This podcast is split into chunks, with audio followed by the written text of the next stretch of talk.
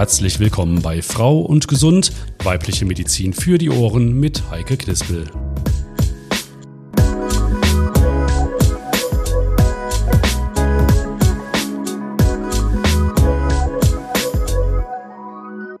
Und damit auch von mir ein herzlich willkommen zu einer neuen Folge von Frau und Gesund.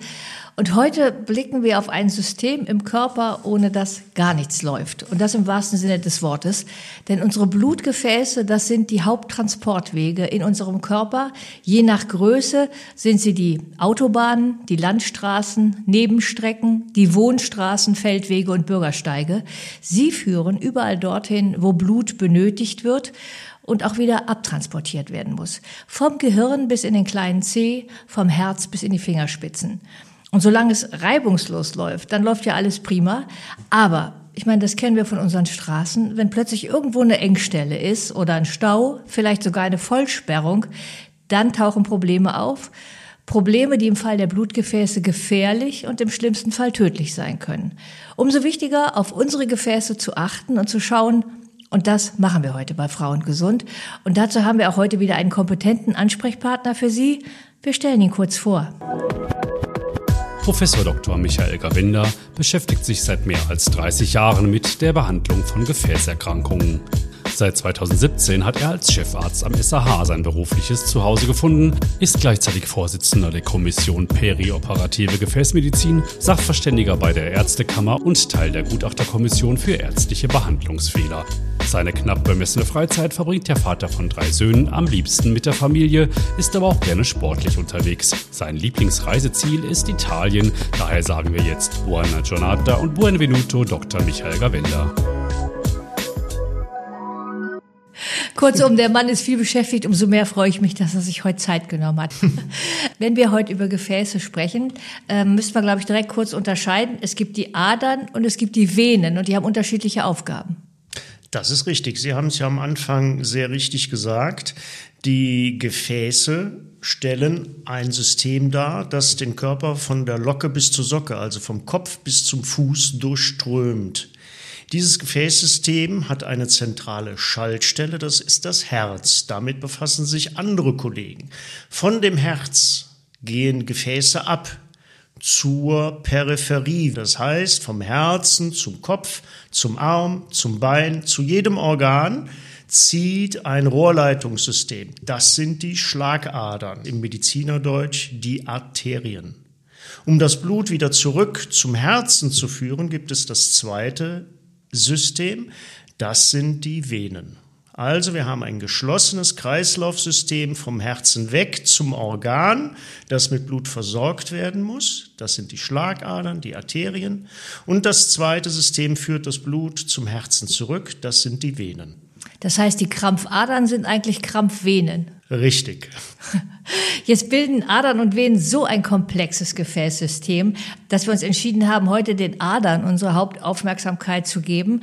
Ähm, ich hatte ja eben das Bild von Verbindungsstraßen und Transportwegen bemüht. Das heißt, unsere Adern sind unterschiedlich dick, unterschiedlich lang und unterschiedlich groß. Das ist richtig. Aus dem Herzen geht die Hauptschlagader ab.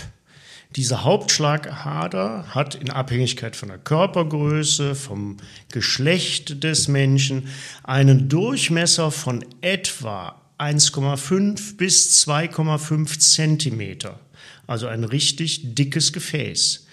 Es zieht in einem Bogen um das Herz herum und gibt dann zu den verschiedenen Organsystemen unterschiedliche Gefäße ab, die zum Teil etwa den Durchmesser eines kleinen Fingers haben. Je weiter peripher sich das Gefäß erstreckt, umso kleiner wird es. Und ganz am Ende haben die Gefäße einen Durchmesser von unter einem Millimeter. Das heißt, von zweieinhalb Zentimeter bis unter einem Millimeter die gesamte Breite ist vorhanden und in Abhängigkeit von den unterschiedlichen Regionen der Gefäße spielen sich eben auch unterschiedliche Erkrankungen dort ab. Damit sind wir dann schon beim Thema, denn offenbar müssen wir diesem Gefäßsystem mehr Aufmerksamkeit schenken. Herz- und Gefäßerkrankungen zählen bei uns in der modernen äh, Gesellschaft zu den häufigsten Todesursachen. Ich habe gelesen, jeder Dritte über 40 hat Durchblutungsstörungen. Richtig. Die Herz- und Gefäßerkrankungen machen etwa die Hälfte der Todesfälle aus.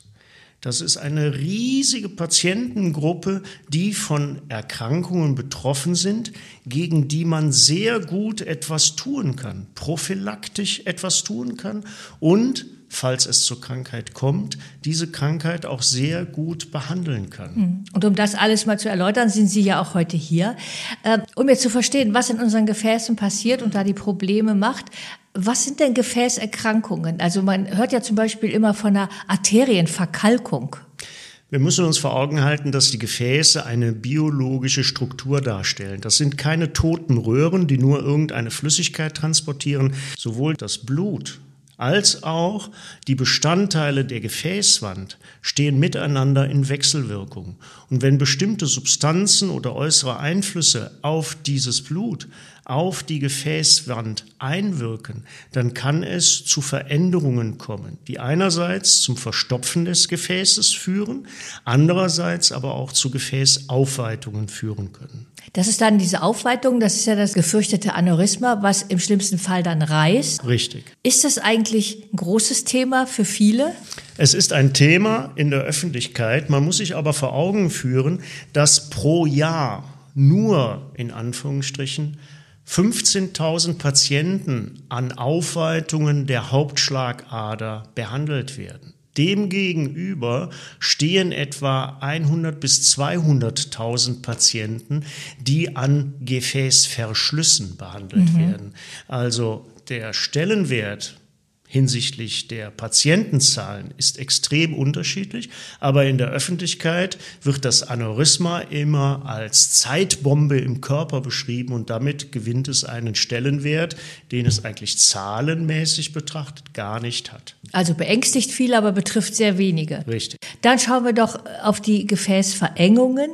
Da spricht man ja immer von einer Verkalkung und wenn Sie gerade sagen, die Gefäße, das ist jetzt nicht nur ein Röhrensystem und das Blut ist nicht nur Blut, sondern es spielt spielt beides eine Rolle. Das heißt, einerseits muss ich dann auf die Gefäße gucken und andererseits auch auf das, was das Blut mitbringt, was dann die Verkalkungen, die Ablagerungen mit sich bringt.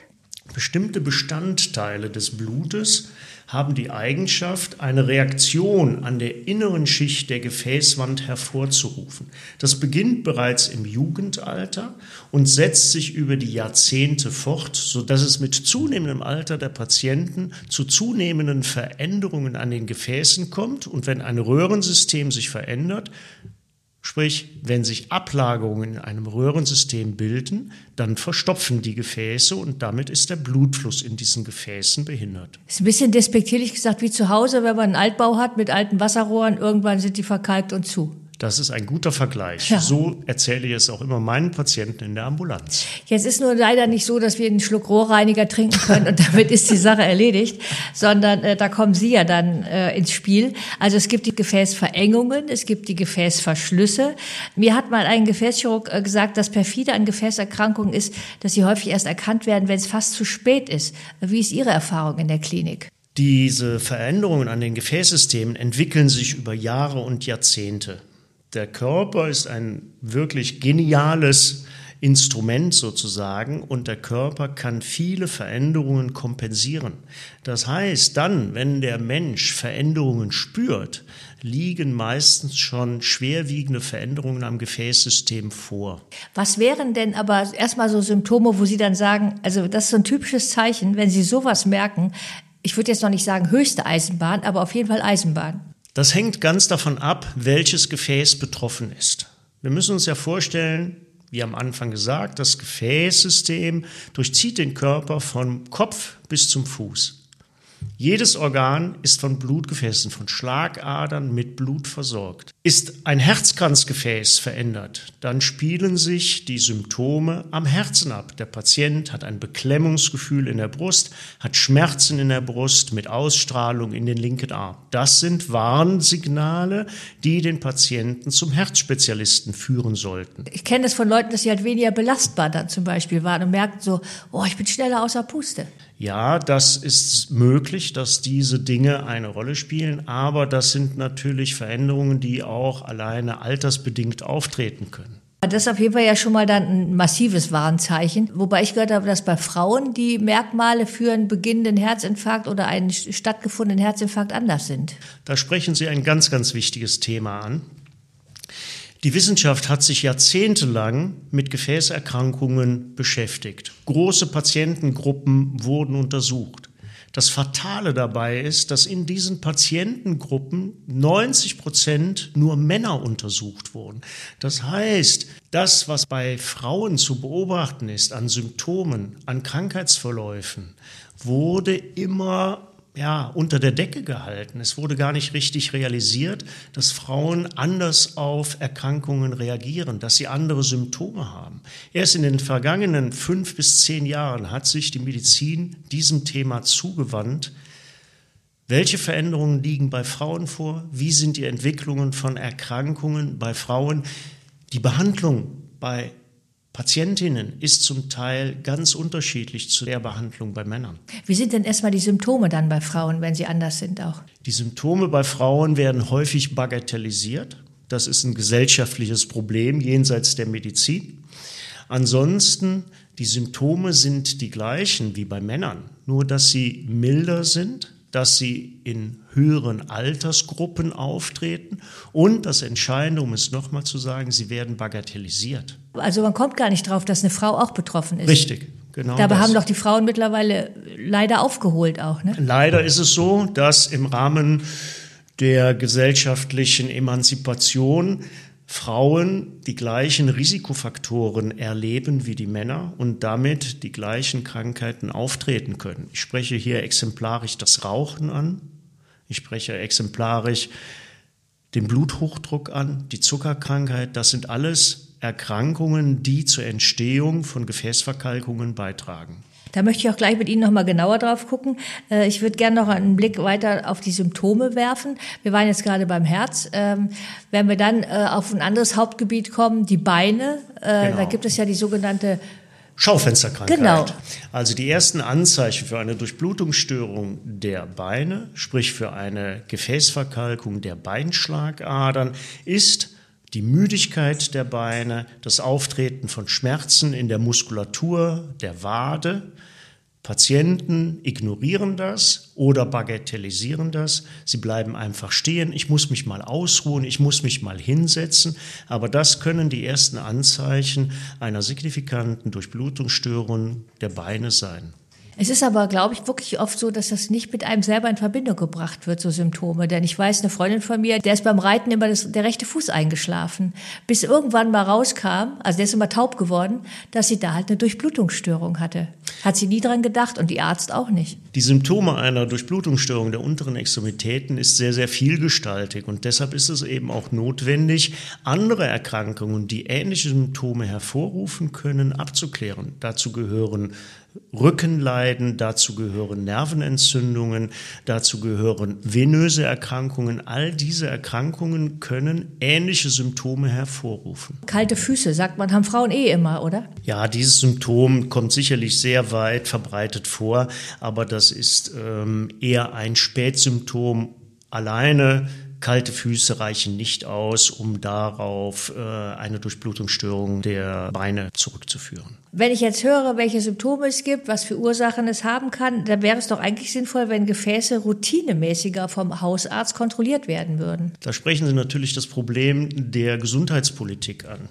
In Deutschland werden bestimmte Leistungen durch die Krankenkassen bezahlt. Das ist gut so und viele auf der ganzen Welt beneiden uns darum. Aber hinsichtlich der Gefäßerkrankungen stehen wir in Deutschland nicht so gut da. Wenn das Stichwort Screening fällt, dann gibt es in Deutschland ein Screening, eine Screening-Untersuchung für das Bauchaortenaneurysma, also die Aufweitung der Bauchschlagader. Die ist seit wenigen Jahren vorgesehen, ausschließlich für Männer ab einem Alter von 60 Jahren. Ist ja verrückt. Das mag für Sie verrückt klingen, aber die Gesundheitspolitik hat aus ökonomischen Gründen dafür sich entschieden, dass das finanziell tragbar ist. In anderen Ländern ist es so, dass jeder Mensch ab 50 Jahren einmalig Recht auf eine Ultraschalluntersuchung der Gefäße hat. In Deutschland hat die Gesundheitspolitik entschieden, nur Männer ab 60 Jahre. Was natürlich die ein oder andere Spätkosten äh, dann sehr schön verhindern könnte, wenn man das machen würde.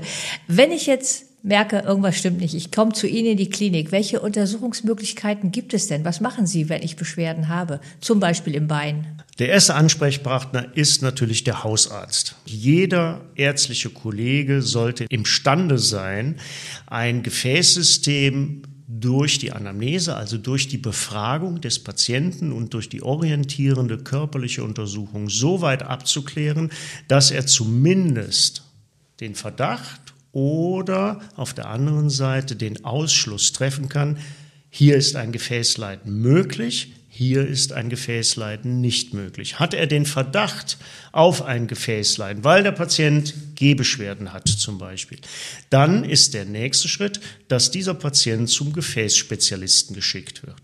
Wir versuchen dann nochmals durch die Befragung des Patienten herauszuarbeiten, welche Erkrankungen in Betracht kommen.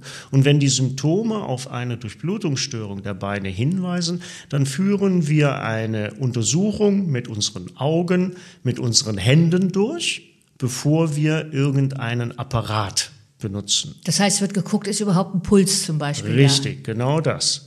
Wenn es dann eben Hinweise darauf gibt, dass eine Durchblutungsstörung vorliegt, kann mit einer nicht belastenden Ultraschalluntersuchung, also ohne Strahlenbelastung, kann untersucht werden, liegen hier Gefäßveränderungen vor. Und wenn sich dann in dieser Ultraschalluntersuchung Hinweise erhärten, dass eine Durchblutungsstörung vorliegt, dann muss mit dem Patienten besprochen werden, welche Maßnahmen weiter ergriffen werden hinsichtlich der Diagnosestellung und auch hinsichtlich einer möglichen Therapie. Hm. Dann wird aus der Schaufensterkrankheit dann, äh, glaube ich, die eher etwas konkretere PAVK, die periphere arterielle Verschlusskrankheit. Ja. Und äh, welche Behandlungsmöglichkeiten haben Sie denn dann? Also die Grundlage für die Behandlung einer Durchblutungsstörung ist immer erst die Vermeidung der Risikofaktoren. Wir hatten es ja eben schon angedeutet. Viele Umwelteinflüsse im Allgemeinen haben Auswirkungen auf den Körper. Umwelteinflüsse klingt jetzt erstmal banal, damit ist nicht das Sonnenlicht gemeint oder dergleichen, sondern Umwelteinflüsse sind das, was der Mensch zu sich nimmt. An erster Stelle muss man hier leider das Zigarettenrauchen nennen. Im Rahmen der Pandemie hat der Zigarettenkonsum erheblich wieder zugenommen. Etwa ein Viertel der Bevölkerung raucht. Ob das jetzt Zigaretten, oder sonstige Tabakprodukte sind, spielt da erstmal keine Rolle. Auch Verdampfer egal? Auch Verdampfer. Also das Rauchen spielt eine entscheidende Rolle für die Entstehung von Gefäßkrankheiten. Welche Rolle spielt Stress? Stress ist so ein Konglomerat von vielen, vielen Faktoren. Stress hat Auswirkungen auf das Verhalten der Patienten. Stress hat Auswirkungen letztendlich auf das Gewicht der Patienten. Stress hat Auswirkungen auf das Körpergewicht der Patienten. Stress begleitet unser Leben. Und spannt die Gefäße auch an, oder? Spannt die Gefäße an. Es sind sicherlich negative Auswirkungen auf die Gefäße zu beobachten, aber es gehört nicht zu den klassischen Risikofaktoren. Die klassischen Risikofaktoren für die Entwicklung einer Gefäßverkalkung, das Zigarettenrauchen, der Bluthochdruck, der Diabetes mellitus, also die Zuckerkrankheit, das sind die entscheidenden Dinge, die berücksichtigt werden müssen. Und als letztes sei hier auch noch genannt Cholesterin. Jetzt ist es natürlich ein, ein hehrer Ansatz zu sagen, die Lebensgewohnheiten ändern und die Umstände. Aber wenn natürlich jetzt nahezu da schon fast ein Verschluss ist, dann reicht es ja nicht mehr, wenn ich denke, jetzt ernähre ich mich gesund, ähm, sondern dann müssen Sie ja auch aktiv werden. Welche Möglichkeiten gibt es da? Also neben dieser Basistherapie der entsprechenden Beeinflussung der Risikofaktoren stehen uns heutzutage vielfältige Möglichkeiten zur Verfügung. Einerseits sind Medikamente sehr, sehr hilfreich, um ein Fortschreiten der Arteriosklerose, der Gefäßverkalkung zu verlangsamen. Ist die Durchblutungsstörung jedoch schon so schwerwiegend, dass der Patient Symptome hat, dann stehen uns Katheterverfahren und operative Verfahren zur Verfügung. Das heißt, es wird mit einem Katheter in das Gefäß gegangen und dann mit einem Ballon aufgedehnt. Das kennt man ja auch von Herzbehandlungen. Ne? Wenn Sie das so ansprechen. Das sind ähnliche Verfahren. Es wird über zum Beispiel die Leistenschlagader ein Zugang zum Gefäß geschaffen und mit millimeterfeinen Kathetersystemen kann die entsprechende Gefäßregion erreicht werden, die verändert ist. Und dort kann mit einem Ballon ein Gefäß aufgedehnt werden, um den Blutfluss wiederherzustellen. Wie wichtig sind auch Stents, die eingesetzt werden? Auch das kennt man von den verschlossenen oder verengten Herzkranzgefäßen. Auch das wird an den anderen Gefäßen angewandt. Der Stent kommt immer dann zum Einsatz, wenn die alleinige Ballonaufdehnung nur ein unzureichendes Ergebnis zeigt. Und die Möglichkeit, das verschlossene Gefäß durch einen Bypass zu ersetzen? Der Bypass, sprich die Umleitungsoperation, wird dann angewandt, wenn die Katheterverfahren nicht den entsprechenden Erfolg zeigen. Hm. Jetzt haben Sie eben gesagt, es gibt auch Medikamente, die helfen, dass die Arteriosklerose nicht mehr ganz so schnell voranschreitet. Daraus hört man halt, es ist nicht wie bei einem gebrochenen Bein, man kommt sechs Wochen in Gips und dann ist gut, sondern die Gefahr, dass wieder etwas zugeht und dass die Arteriosklerose weitergeht, ist immer gegeben. Man muss sich vor Augen führen, dass wir die Krankheit nicht heilen können. Die Gefäßverkalkung ist eine chronisch fortschreitende Erkrankung. Das, was wir mit Katheter oder Operation tun, ist sozusagen ein lokaler Reparaturservice. Die Krankheit an sich muss durch andere Maßnahmen positiv beeinflusst werden. Wenn es nicht reicht oder wenn der Patient dazu nicht in der Lage ist, sein Leben zu verändern, dann müssen eben zusätzlich Medikamente eingesetzt werden, um das Fortschreiten der Krankheit zu bremsen. Stellt man den Blutdruck, stellt man die Zuckerkrankheit gut ein, senkt man den Cholesterinspiegel, so zeigt das positive Auswirkungen auf die Gefäße innerhalb von Jahresfrist. Wenn ich höre Cholesterin oder Blutzucker, natürlich zum Teil beeinflusst durch den Lebenswandel, aber auch als vererbte Komponente. Ganz, ganz wichtig ist natürlich, dass wir durch unsere Vererbung bestimmte Vorerkrankungen mitgegeben bekommen. Unser Lebenswandel trägt dazu bei, dass Komponenten im Körper sich verändern. Aber wenn wir natürlich vererbt ein erhöhtes Cholesterin im Körper haben, wenn wir vererbt eine veränderte Blutzusammensetzung haben, dann sind das Faktoren, die nicht durch willkürliche Lebenswandelveränderungen beeinflusst werden können. Hier sind medikamentöse Eingriffe notwendig. Und da ist ja auch deutlich zu machen, es ist ja auch ein Schlaganfall äh, oder sonst ein Gefäßverschluss nicht immer nur eine Frage für 80-Jährige, sondern es gibt ja auch durchaus Kinder, die einen Schlaganfall bekommen oder auch junge Männer, die einen Herzinfarkt bekommen. Das ist richtig. Bei Patienten, die unter 40 oder 50 Jahren sind und Gefäßveränderungen zeigen, das sollte ein Warnsignal sein, nach vererbten Krankheiten zu suchen, um eben mit entsprechenden Blutuntersuchungen festzustellen, liegen hier krankhafte Veränderungen vor. Das heißt, da ist natürlich nochmal umso mehr der Hausarzt gefragt, der zum Beispiel dann auch hellhörig wird, weil er weiß, dass vielleicht schon der Vater mit Mitte 40 einen Herzinfarkt hatte oder auch die Mutter sehr früh erkrankt ist. Absolut Blick richtig. Blick auf die Familie zu haben. Absolut richtig. Deshalb habe ich am Anfang auch darauf hingewiesen, das Gespräch mit dem Patienten ist die Basis, die Basis für alle weiteren ärztlichen Entscheidungen. Und deshalb ist diese Anamneseerhebung, wie wir das nennen, ganz, ganz wichtig. Und das ist die vorrangige Aufgabe jeden Arztes, mit dem Patienten sich zu beschäftigen, mit dem Patienten zu sprechen und mit dem Patienten zu erfragen, was liegt bei ihm vor, aber vor dem Hintergrund der vererbten Erkrankung eben zu erfragen, was lag in der Familie vor. Und das sind ganz, ganz wichtige Hinweise, die uns da geliefert werden. Jetzt haben Sie eben auch einen besonderen Augenmerk darauf gerichtet, dass wenn halt Anzeichen da sind für eine Durchblutungsstörung und das in einem noch relativ frühen Stadium, dass dann erstmal gesagt wird, Lebensumstände ändern. Jetzt kann man in der Regel auch schon vorbeugend natürlich etwas tun, indem man gesund lebt. Was ist da Ihr Rat zum Beispiel? Welcher Sport tut gut? Wie sieht die Ernährung aus? Welche Rolle spielt überhaupt Bewegung? Da die Veränderungen an den Gefäßen bereits im Kindesalter anfangen, müsste eigentlich die Gesundheitserziehung schon bei Kindern anfangen. Das ist aber ein gesellschaftspolitisches System, das weit über die Medizin hinausgeht. Es ist dann aber bei den Erwachsenen zumindest die Eigenverantwortung zu sagen, ich muss mich mehr bewegen, muss mich gesünder ernähren, wie eigentlich bei fast allen Zivilisationskrankheiten. Ne? Das ist leider so. Also der Ausdauersport in mildem Umfang. Wir sprechen hier jetzt nicht von Triathlon oder dergleichen, sondern der Ausdauersport ist sicherlich eine extrem gute Möglichkeit, Gefäßkrankheiten vorzubeugen. Was ist dann Ihr Appell zum Beispiel auch an Patienten, die bei Ihnen behandelt wurden, wo dann der Gefäßverschluss beseitigt wurde? Gibt es da auch Hilfsangebote, zum Beispiel G-Gruppen oder sowas? Da sprechen Sie ein ganz, ganz wichtiges Thema an.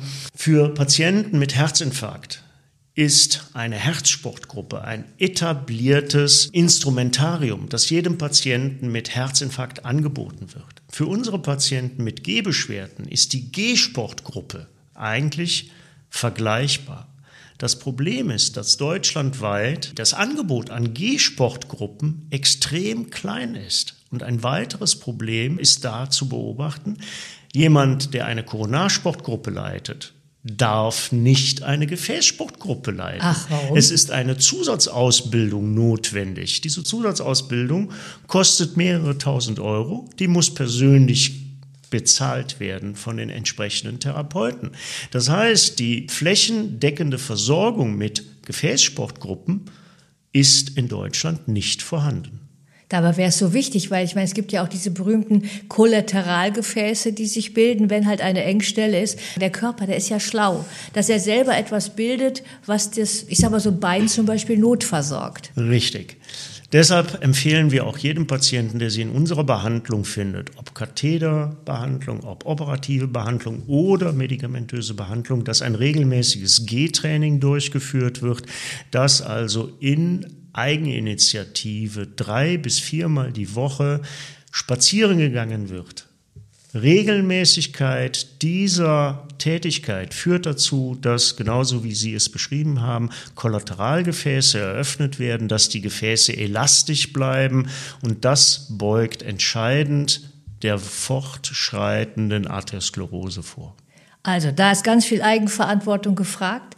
Jetzt sind Sie schon äh, rund 35 Jahre Gefäßspezialist und Gefäßchirurg und hier jetzt als Chefarzt am St. Antonius Hospital. Wenn Sie nach vorne gucken, was ist so Ihre Prognose? Wird es irgendwann künstlich nachwachsende Gefäße geben und wir werden neu verkabelt werden bis in die Fingerspitze? Das Thema der künstlichen Gefäße wird seit Jahrzehnten beforscht. Ich kann mich noch an einen Besuch in Boston an der Harvard Medical School erinnern in den 90er Jahren des vergangenen Jahrtausends. Da gab es den Versuch an entsprechenden Inkubatoren, also komplizierten Maschinen, künstliche Gefäße zu züchten. Im Tierexperiment wurden diese Gefäße ausprobiert. Die klinische Umsetzung hat bis zum heutigen Tage nicht funktioniert. Ich denke, dass in Zukunft weitere medikamentöse Mechanismen entdeckt werden und Medikamente uns den Weg weisen werden, hier in das Krankheitsgeschehen positiv einzugreifen. Also die künstlichen Gefäße noch Zukunftsmusik und darum auch umso wichtiger heute auf unsere natürlichen Gefäße zu achten. Umfassende Infos dazu haben wir bekommen vom Gefäßspezialisten und Chirurgen Professor Michael Gawenda. Danke Ihnen herzlich dafür. Und äh, für Sie der Hinweis, diesen Podcast können Sie natürlich jederzeit nochmal nachhören, zum Beispiel auch beim täglichen Spaziergang. Das haben wir gelernt. Sowas mögen unsere Gefäße besonders gerne. Die brauchen die Bewegung. In diesem Sinne, gehen Sie und bleiben Sie gesund.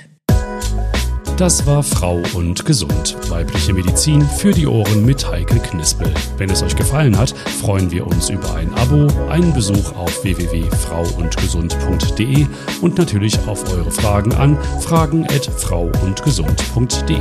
Bis zum nächsten Mal.